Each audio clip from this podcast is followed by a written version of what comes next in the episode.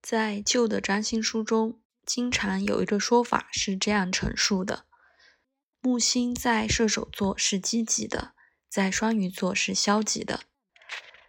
这个说法有一定数量的事实，但我们能与揭示结果进一步比较。木星在精神上表达的特性，在两个星座都体现了，但更多的情绪。同情和同感在双鱼座，射手座终究厌烦听到别人的麻烦，但双鱼座很少会厌烦。两个星座都沉浸于相当多的智力思考和论证。当最早的占星学习在大学里，我很好奇有多少有抱负的学者是太阳双鱼座的，在某种程度上。很多在学术界完成的工作，像是一个梦境，有它自己的规则、法度、实际和表达。我不能给予帮助，但想知道，如果对双鱼座类型的人是一种吸引力，可能他们在那个隔绝的状态中，也就是象牙塔的世界中，是感到安全的。记住，早期的大学是从修道院演化而来的，有双鱼座传统的体系，有着巨大的亲和力。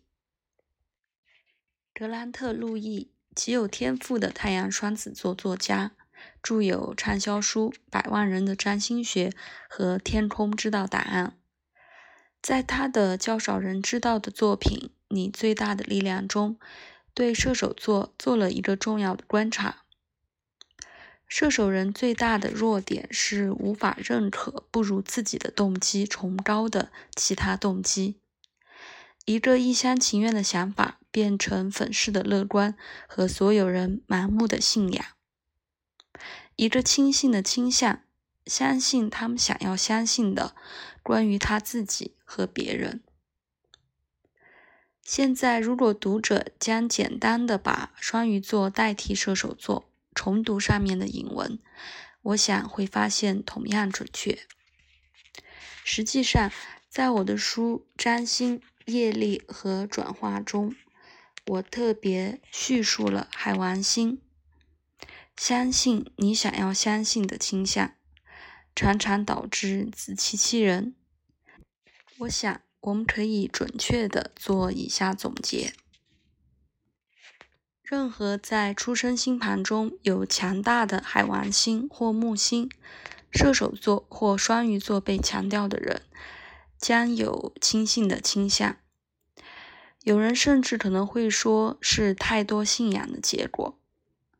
因此，我常常看到那些有大量射手座或双鱼座重点，或人们有特别显著的木星或海王星。甚至没有星体在射手座或双鱼座，成为这种倾向的受害者。他们看起来将他们自己的优点投影到其他人，相信他人的高尚和崇高的意志。他们设想其他人是品行端正的，而且将遵守承诺。两个木星星座之一的上升似乎可能获得轻信的奖赏。就在上星期，我收到一封信，来自一个上升射手座的朋友，也就是他被木星守护。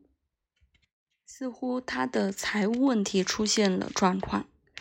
他依靠很多年的会计，保持他的公司有偿付能力，给他建议，不仅只给他无用和浪费的建议，而且挪用资金。另一个射手座上升的人，几十年热情地推出二十四个商业伙伴，没有检查他的伙伴的资格或推荐信。几乎在每次情况下，他最后都不得不上法庭，成为这些复杂情况的结果。要么是他不得不起诉他们，或是他们起诉他，或是一些第三方起诉他。因为商业的刑事诉讼和他笃信自己相关，至少他们中有三个事实上犯了重罪，而且很有可能其他几个人应该也是。这并不能解决问题。当然，这个人有冥王星、地狱的星体在他的七宫。